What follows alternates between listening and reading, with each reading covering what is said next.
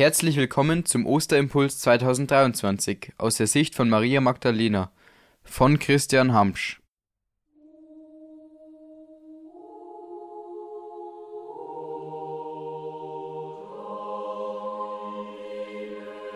Endlich bin ich zu euch gekommen. Jetzt, da die Domspatzen weiblicher geworden sind, wollte auch ich euch endlich einmal besuchen. Ach ja, ihr kennt mich ja noch gar nicht. Ich bin Maria Magdalena. Ja, ich weiß, was ihr denkt, und ihr habt ja nicht Unrecht. Ich war die Freundin von Jesus, aber anders als ihr meint, denn ich habe ihm wirklich vertraut. Ich habe erkannt, dass er aus der großen Liebe, die wir Gott nennen, gekommen ist. Und ich kann euch gar nicht sagen, wie schlimm seine letzten irdischen Tage für mich gewesen sind. Aber genau deshalb bin ich zu euch gekommen, um euch zu erzählen, dass eure wunderbaren Gesänge auf einzigartige Weise diese besonderen, bedeutsamen Stunden verkünden. In euren Klängen höre ich die größte Geschichte der Menschheit wieder. Am Abend vor seinem Leiden feierte Jesus mit seinen Jüngern ein letztes gemeinsames Mahl. Ich war nicht dabei, aber die Jünger haben mir später erzählt, was damals geschah. Bei diesem letzten gemeinsamen Mahl hat ihnen Jesus, den ihr im Odomine zu Recht mit Herr besingt, versprochen, im Brot und Wein immer nahe zu sein. Und ich verspreche euch, dass in diesem Brot, das ihr im Gottesdienst geschenkt bekommt, ihr immer Gott begegnen könnt. Aber an diesem Abend hat er seinen Jüngern auch die Füße gewaschen. Ich war fassungslos. An seinem letzten irdischen Abend hat er einen Sklavendienst ausgeübt. Aber war das wirklich so verwunderlich? So ist eben Jesus, so ist die Liebe Gottes. In der Fußwaschung zeigt er uns, dass im Dienen die wahre Größe liegt. Er hat uns ein Beispiel gegeben, damit auch wir so handeln, wie er an uns gehandelt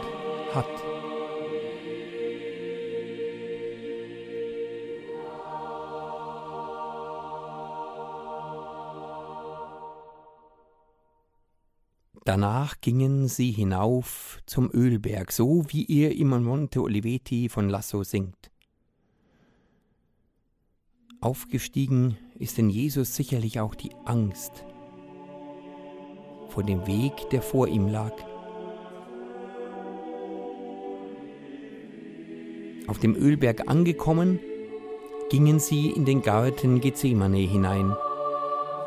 Diesen Ort liebte Jesus sehr. Dort hat er sich etwas von seinen Jüngern getrennt und zu seinem himmlischen Vater gebetet. Pater, si fiavi potest, vanser da me calix iste. Vater, wenn es möglich ist, gehe dieser Kelch an mir vorüber. In eurer Komposition kann man geradezu die Aufgewühltheit von Jesus hören. So viele Menschen haben Angst vor der Zukunft. Jesus, Gott, er leidet in diesem Moment diese Angst für uns. Er betet weiter, Fiat voluntas tua, dein Wille geschehe, und spürt dabei, dass es Gott immer gut mit uns meint.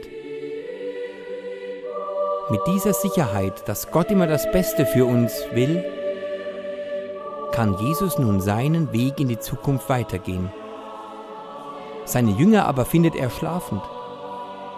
Sie haben nicht einmal bemerkt, wie schlimm dies alles für Jesus war. Ich habe mich oft danach gefragt, ob auch ich geschlafen hätte. Hätte ich mit ihm zusammen gewacht?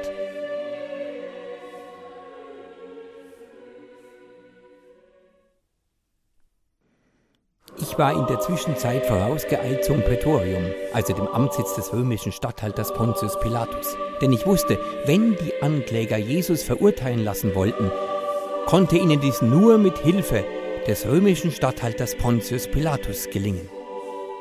Und so geschah es ja auch. Sie brachten Jesus zu dem einzigen Mann, der das Jus Gladii besaß, also die Macht hatte, jemanden töten zu lassen.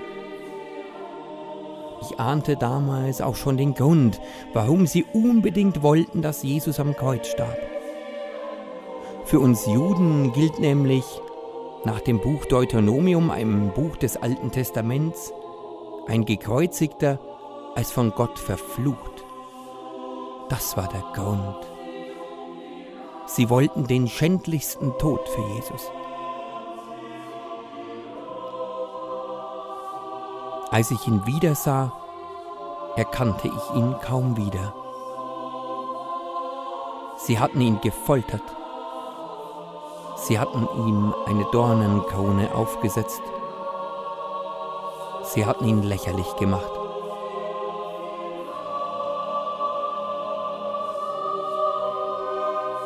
So begann Jesus seinen Weg ans Kreuz für uns.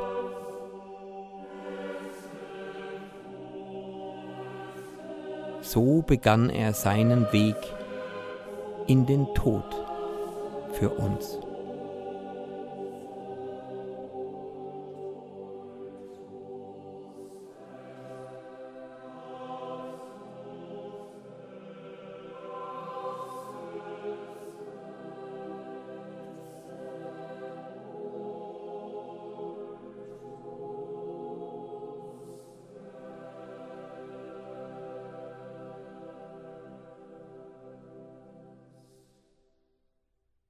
In diesem Moment erinnerte ich mich an die uralten Klagelieder, die Jahrhunderte zuvor entstanden waren. Euer großartiger Gesang Incipit Lamentatio ist ein solches Klagelied.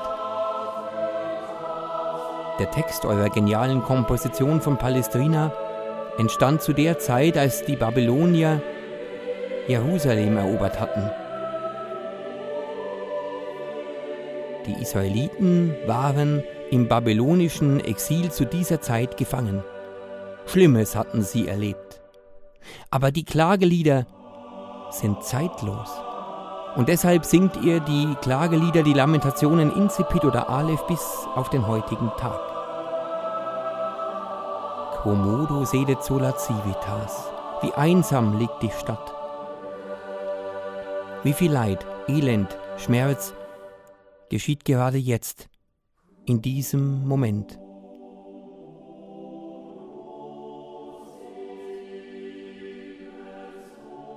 Gott achtet die Freiheit, die er uns und seiner Schöpfung geschenkt hat.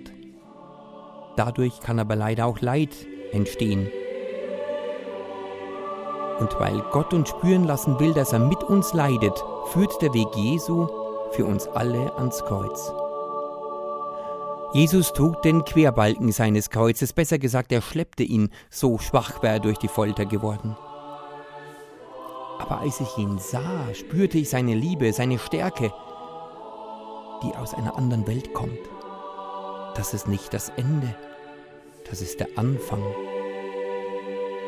Ihr besingt dem Kreuz das Wunder, dass uns Gott nie verlässt, nicht einmal im schlimmsten Schmerz.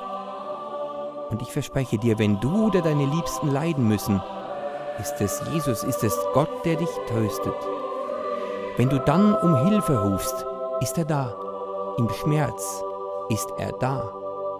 Wenn du leiden musst, ist er da.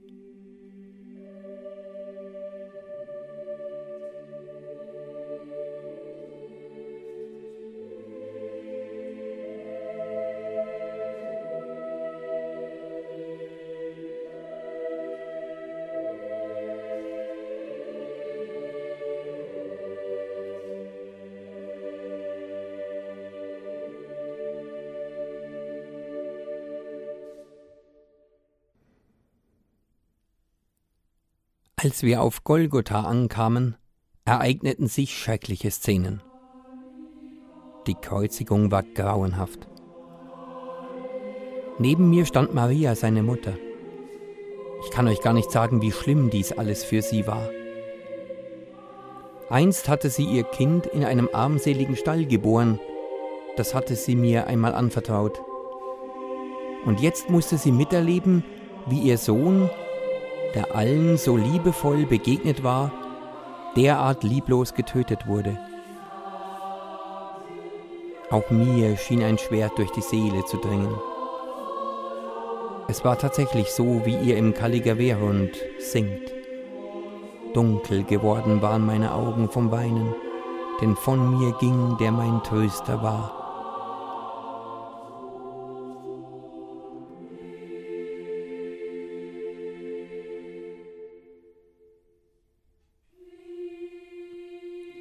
Seine Jünger waren geflohen, vermutlich aus Angst, Wut, Enttäuschung. Nur sein Jünger Johannes stand mit uns gemeinsam unter dem Kreuz. So niedergeschlagen wie ein Mensch nur sein kann, ging ich weg von diesem furchtbaren Ort. Die folgenden beiden Nächte waren die schlimmsten, die man sich vorstellen kann.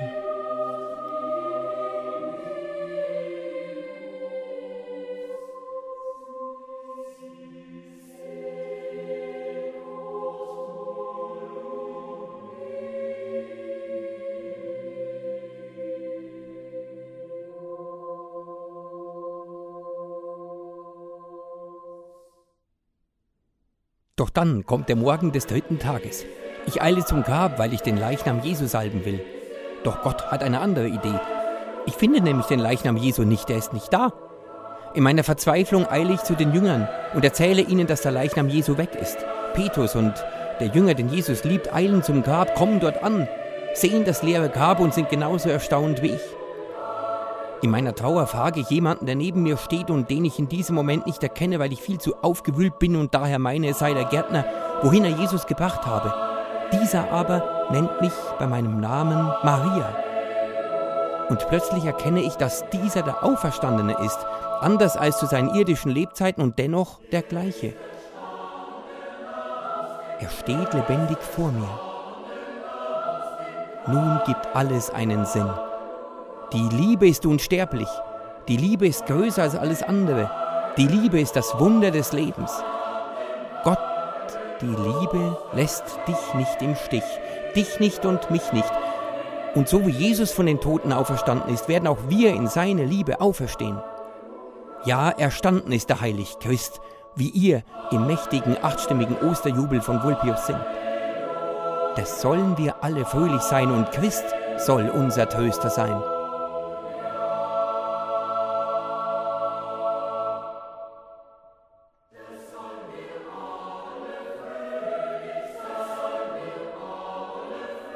Ja, ich habe meinem Freund immer zurecht vertraut. Und vergiss nicht, Jesus, Gott, ist nicht nur mein Freund, er ist auch dein Freund, der immer für dich da ist.